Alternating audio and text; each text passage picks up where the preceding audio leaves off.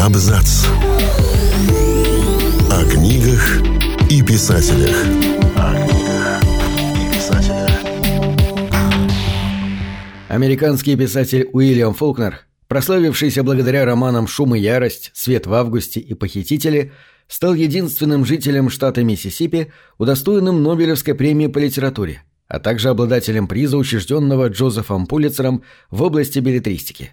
До этого момента произведения автора не пользовались популярностью, но затем их включили в списки 100 лучших англоязычных книг по версии Совета Всемирной современной библиотеки. Всем привет, я Олег Булдаков, и сегодня я расскажу вам о жизни и творчестве этого писателя. Мальчик, которого родители Мари Чарльз Фолкнер и Мод Батлер назвали Уильям Кадберт, родился 25 сентября 1897 года в городе Нью-Олбани, принадлежавшем американскому штату Миссисипи. Ребенок рано познакомился с литературой и до момента поступления в школу научился читать и писать. Семья несколько раз переезжала с места на место и в 1902 году обосновалась в Оксфорде, округ Лафайет. Там отец принял на себя управление несколькими предприятиями, а мать, бабушка и темнокожая няня Калли занялись домашним хозяйством и воспитанием и образованием детей.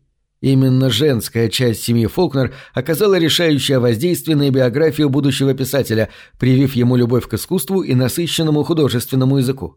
Отец тоже внес свою лепту в становление личности Уильяма и других сыновей, приучая их наблюдать за красотой окружающего мира во время рыбалки, охоты и прогулок в отдаленных малоизученных лесах. Благодаря такому влиянию со стороны всех членов семьи подросток добился успехов в освоении начальной школьной программы, но к средним классам потерял интерес к знаниям и начал систематически прогуливать уроки. Увлекшись историей штата Миссисипи, он бросил учебу и начал мечтать о повторении судьбы известного прадеда, бывшего писателем, полковником и героем гражданской войны. Эти интересы разделял старший товарищ Фолкнера Фил Стоун, который получил степень бакалавра Ельского университета и был старше юноши на несколько лет. Следуя советам ученого друга, Уильям начал посещать курсы в высшем учебном заведении округа и присоединился к студенческому братству Сигма Альфа Эпсилон. Организация, пропитанная атмосферой творчества, побудила нового члена проявить изобретательность, и чтобы не выбиваться из коллектива, 17-летний юноша начал сочинять стихи. Стоун, бывший первым читателем ранних произведений, высоко оценил талант приятеля и обратился к нескольким издателям, которые не сочли работу подходящей для печати. Такое отношение подтолкнуло молодого Фолкнера на время отказаться от литературы и в 1918 году записаться в резервную часть военно-воздушных сил в Канаде.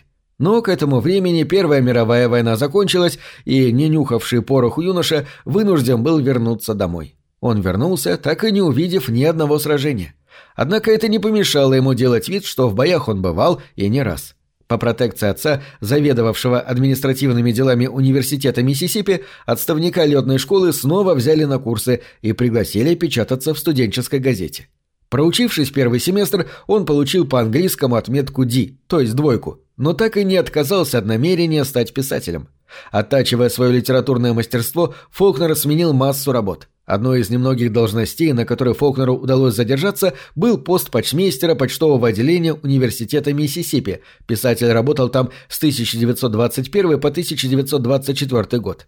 Неудивительно, что избалованный и заносчивый гений был худшим работником, какого только можно вообразить. Фолкнер грубил клиентам, если вообще снисходил до того, чтобы обратить на них внимание, и пренебрегал всеми своими обязанностями. В рабочее время он был занят игрой в карты и гольфом, не пересылал почту, некоторые письма доставлял неправильно, а другие выбрасывал в мусор, отказывался оформлять квитанции о возврате и, конечно, много времени работал в офисе над своей первой книгой. В 1919 году американское издание The New Republic напечатало раннее произведение Фолкнера, а через пять лет в свет вышел сборник стихов под названием «Мраморный фавн». Но к этому времени начинающий писатель уже отошел от стихотворений и по совету новелиста Шервуда Андерсона начал работу над романами «Солдатская награда» и «Москиты». В 1927 году Фолкнер задумал серию романов, действие которых разворачивалось в вымышленном округе, и написал первое произведение «Флаги в пыли». Но, вопреки ожиданиям, эта история, пронизанная традициями и духом американского юга, не понравилась редакторам и только в 1929 году была полностью переработана и напечатана под названием «Сарторис». Опустошенный таким отношением к собственной книге, автор решил экспериментировать со стилем и создал три рассказа о молодом поколении семьи Компсон. Через некоторое время описанные события сложились в единое повествование и в итоге стали полноценным романом «Шум и ярость», выразившим новаторский подход к языку и литературе. Но первые читатели не поняли авторского замысла и по-настоящему великий роман оценили лишь в 1932 году. Кстати, название романа «Шум и ярость» позаимствовано у Шекспира. Жизнь – это история, рассказанная идиотом, наполненная шумом и яростью и не значащая ничего. На волне успеха Уильям опубликовал сборник рассказов «13», в который вошли «Роза для Эмили», «Красные листья», «Вечернее солнце» и «Сухой сентябрь», рисовавшие картины расовой несправедливости и морального угнетения, распространенных в некоторых областях его родной страны. Самым известным произведением Фолкнера современники сочли роман «Свет в августе», написанный и опубликованный в 1932 году. Другими не менее знаменитыми работами Фолкнера являются поздние романы «Авесолом, Авесолом», «Осквернитель праха», «Город» и «Особняк», позволившие автору стать лауреатом Нобелевской премии по литературе и ставшие лучшими южными книгами всех времен. Премия была присуждена в 1950 году с формулировкой «за его значительный и с художественной точки зрения уникальный вклад в развитие современного американского романа».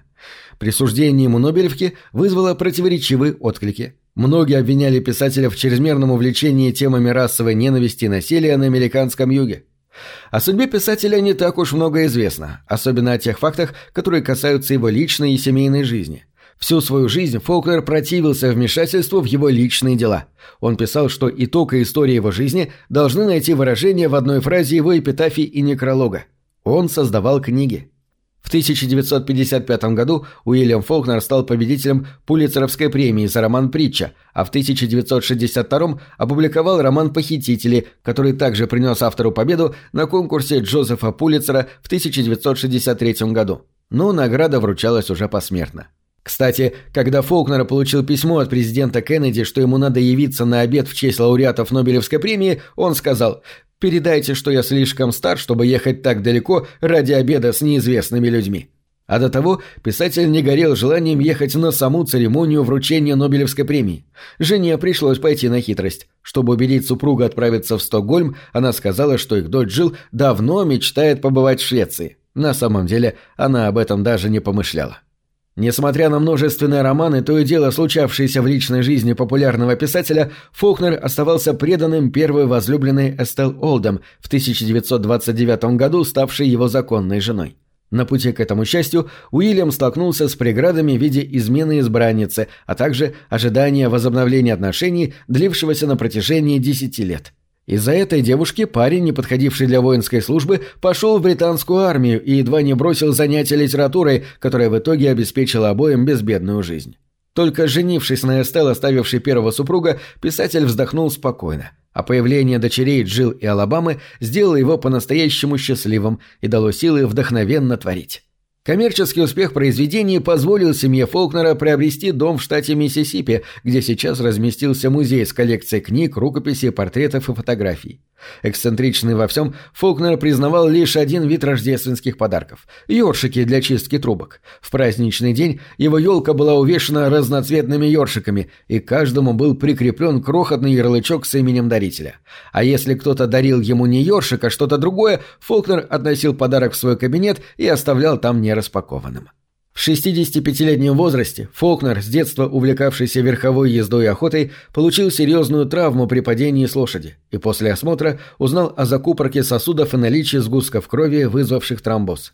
Вероятно, этот диагноз обусловил снижение работоспособности организма и привел к смерти по причине остановки сердца, произошедшей в санатории писателей в 1962 году. В наследие нам он оставил почти 20 романов и 7 сборников короткой прозы. По словам одного из критиков, работая в одиночестве в бескрайней культурной пустыне Миссисипи, Фолкнер сумел создать оазис для своего ума и сад для своего творчества. Сад, который писатель возделывал с такой любовью, что и в наши дни он продолжает питать воображение образованных людей во всем цивилизованном мире. На этом все. Читайте хорошие книги.